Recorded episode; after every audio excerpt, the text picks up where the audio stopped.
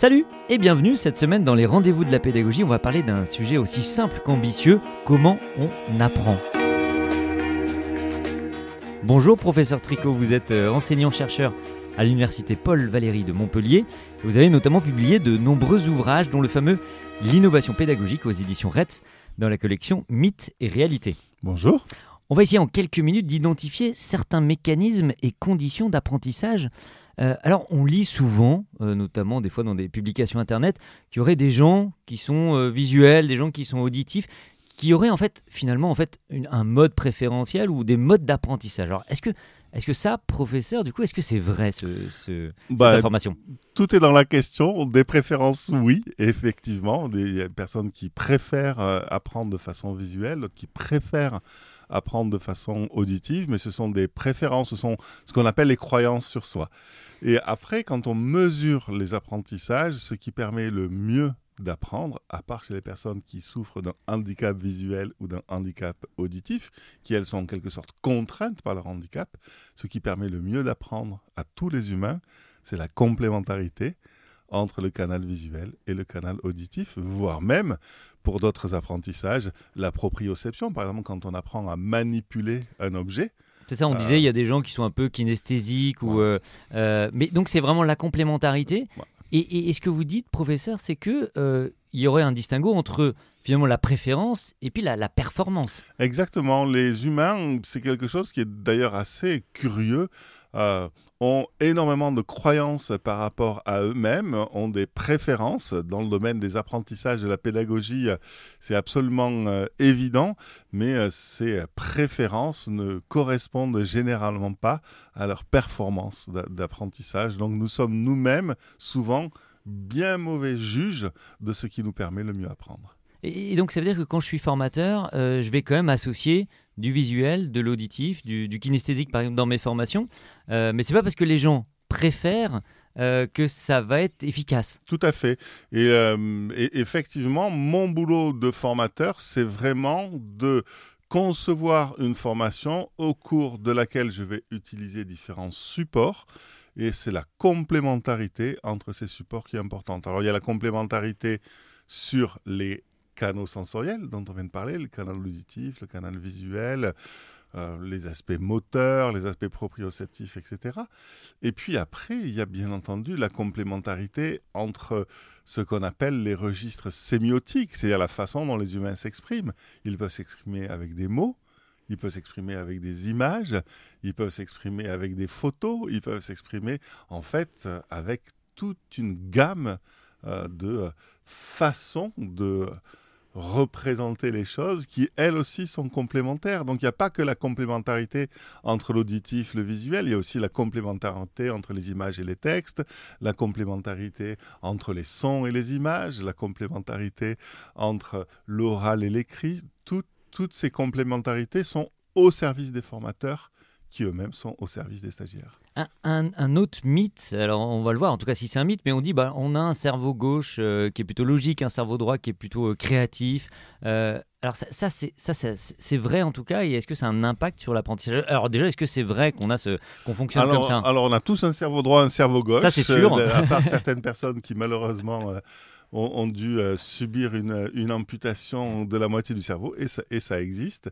Euh, euh, non, après, le, cerveau est infiniment plus complexe que ça et, euh, dire cerveau droit, cerveau gauche, logique intuitif, c'est une métaphore. Hein. Il ne faut, surtout pas prendre cette métaphore au pied de la lettre. Hein. et, en réalité, même si on s'intéresse non pas au cerveau, mais à la façon dont fonctionnent les gens, aujourd'hui, et même le type qui a découvert ça a quand même, mine de rien, un prix Nobel en économie alors qu'il est psychologue. Hein, je parle de Daniel Kahneman, mmh, qui a montré qu'en réalité, à l'intérieur de chacun d'entre nous, il y a un registre de fonctionnement intuitif et un registre de fonctionnement rationnel et que nous sommes tous capables, en tant que de besoin, d'alterner. D'alterner, on n'est pas... Et voilà. Alors, autre chose, on dit euh, les, femmes sont plus euh, multitâches que les hommes. Alors, euh, même chose. Alors, mythe ou réalité? Alors, les, femmes ont souvent des conditions de vie beaucoup plus multitâches que les hommes, mais c'est des conditions de vie. après, bien entendu, les conditions, nos conditions de vie influencent sur nos, comportements, bien entendu. Mais, euh, mais, mais, bien entendu, on parle de, conditions de vie et non pas de, et, non pas de quelque chose qui serait intrinsèquement différent de ce point de vue-là. Et qui serait lié au genre, en fait. Et, euh, hmm. et alors, et, dernier, dernier mythe, on n'utiliserait que 10% de notre cerveau? Alors, ça, bah, ce, serait, ce serait pas mal. Sinon, en fait, on, ça serait, ce serait chouette parce que ça nous un potentiel incroyable. par, contre, euh, donc, bien entendu, nous utilisons 100% de, notre cerveau.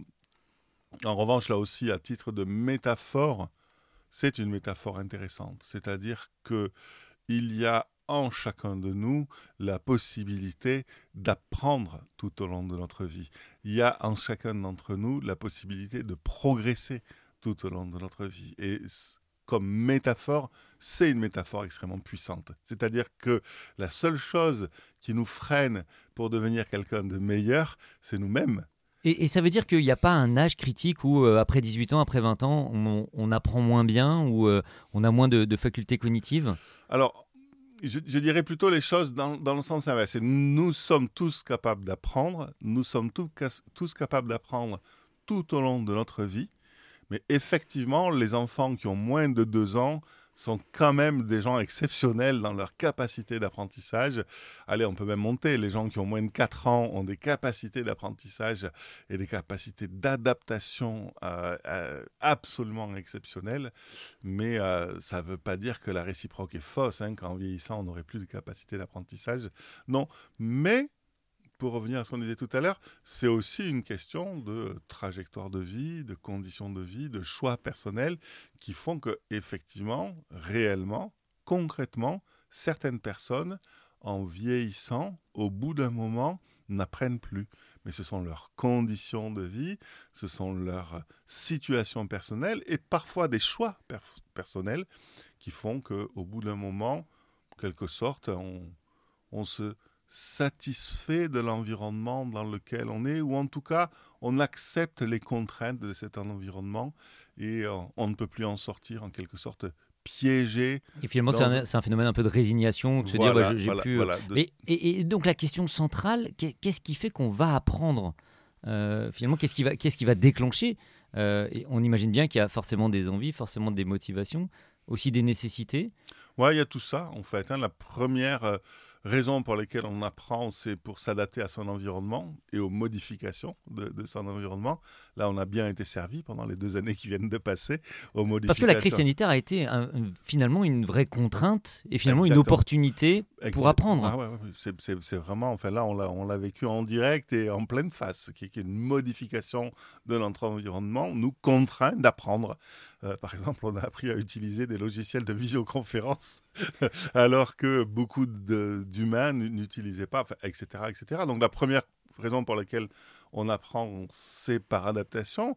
La deuxième raison pour laquelle on apprend, c'est parce qu'on va à l'école. Parfois, on n'a pas envie d'aller à l'école, mais on apprend parce que dans certaines sociétés, les gouvernements ont décidé de créer des écoles pour former des futurs adultes qui en savent plus que leurs parents. Mais ça veut dire que la contrainte permet l'apprentissage. Ah oui, on peut apprendre sans avoir envie d'apprendre. Ah, ah, mais c'est même la définition de l'école. La définition de l'école, c'est un système qui exerce quatre contraintes sur les enfants, des contraintes de lieu, des contraintes de temps, des contraintes de savoir, on ne décide pas de ce qu'on va apprendre à l'école, et des contraintes de manière, on ne décide pas comment on va apprendre à l'école. Et c'est à partir du moment où les enfants acceptent ces quatre contraintes, parce qu'elles va leur permettre de devenir des adultes dans des sociétés ultra complexes, euh, que l'école fonctionne. Et effectivement, quand on refuse ces contraintes-là, ben, on n'apprend plus à l'école. Et, alors, euh, les adultes peuvent aussi apprendre, en tout cas par, euh, par contrat, parce que là, on, imagine bien qu'un enfant de 12 ans, quand on lui dit d'aller à l'école, il va à l'école, mais l'adulte, on, peut aussi le contraindre à apprendre Alors, beaucoup moins. En fait, les, adultes euh, refusent très souvent ces contraintes-là. Et les adultes, par exemple, ont souvent besoin, en formation professionnelle, de penser que cette formation est utile pour eux, qu'elle va leur apporter quelque chose.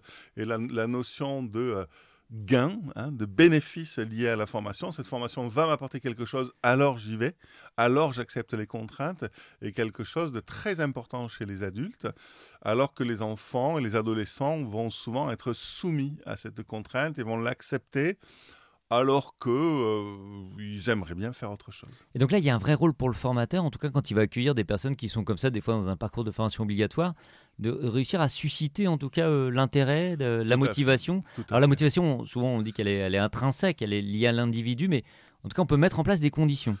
Ah, complètement. En fait, euh, comment dire Je pense que cette, euh, la motivation intrinsèque, c'est presque un mythe. C'est-à-dire que, enfin, quand il y a une motivation intrinsèque, c'est facile d'enseigner mm. et de former. J'ai envie d'apprendre, ça a du sens pour moi, tu m'enseignes, tout va bien c'est pas un métier difficile dans ces conditions-là. Pour moi, on est vraiment enseignant ou formateur le jour où on parle, euh, où on forme, où on enseigne avec des adultes ou avec des, des, enfants qui n'ont pas cette motivation intrinsèque. Et là commence le métier de formateur, c'est-à-dire comment la motivation extrinsèque, celle qui vient du formateur, peut se mettre au service des enfants et des adultes. Ça, là, il y, y a le métier. là. Et eh bien justement, on en parlera dans notre épisode 2 qui sera consacré et eh bien justement à, bien former. C'est quoi? Un grand merci, professeur Tricot, pour toutes ces informations. Pour toute question relative à la formation, une adresse mail à retenir formation.bénévole.croix-rouge.fr. C'était les rendez-vous de la pédagogie, une émission réalisée par le pôle formation.